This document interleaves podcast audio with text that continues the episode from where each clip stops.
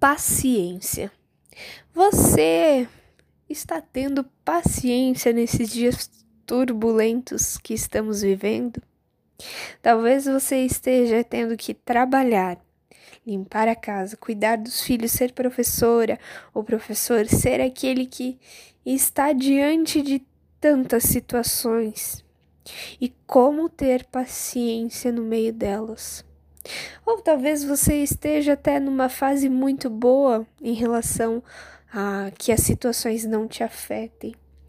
Mas o texto de hoje ele justamente nos lembra dessas, de, dessa questão de ter paciência, seja nos momentos onde a gente sofre, seja nos momentos onde a gente também está diante de pessoas que se queixam ou são queixosas ou que murmuram diante das situações.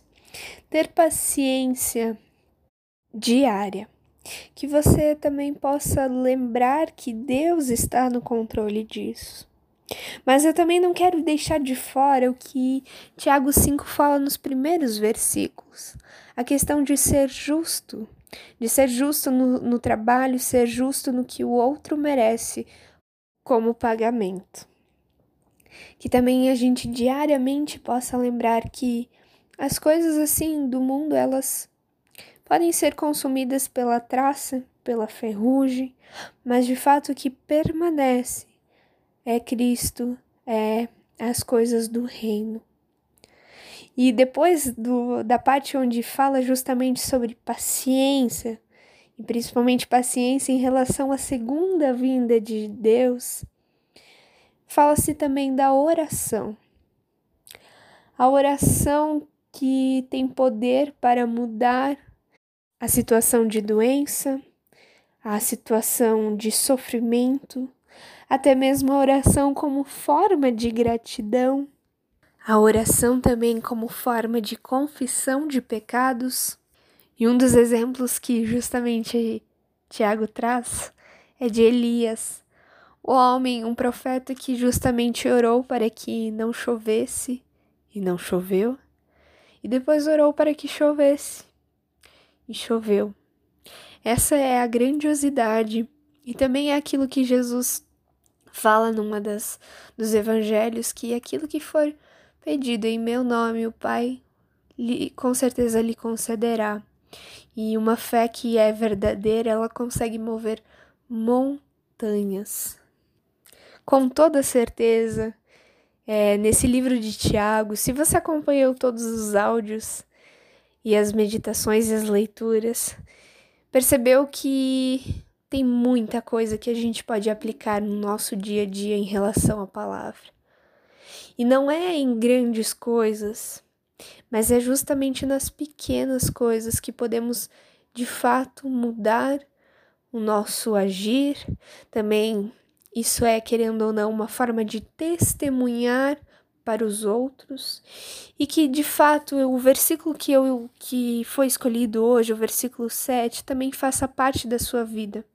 Portanto, irmãos, sejam pacientes até a vinda do Senhor.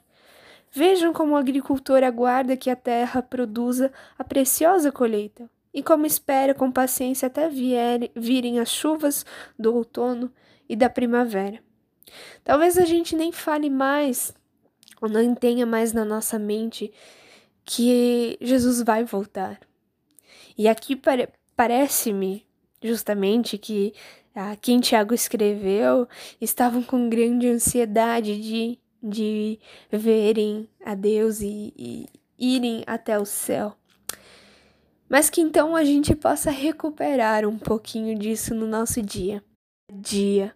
Que de fato a gente possa lembrar que tudo aquilo que nós fazemos é para a honra e para a glória de Deus, para que também outras pessoas possam viver é, uma vida voltada para Jesus e, de fato, é ainda mais importante viver uma vida eterna ao lado de Deus. Que possamos, de fato, ser pacientes, ter uma vida de oração que com certeza nos ajuda a ter paciência e uma vida justa que, de fato, também possa ser exemplo para os que ainda não conhecem. Que, de fato, nós possamos aprender a ter uma fé que, que não é só para nós, mas é uma fé que invade é, as pessoas que estão ao nosso redor. Que você tenha um abençoado dia, um abençoado final de semana. Sempre de novo lembrando em colocar a sua fé em prática.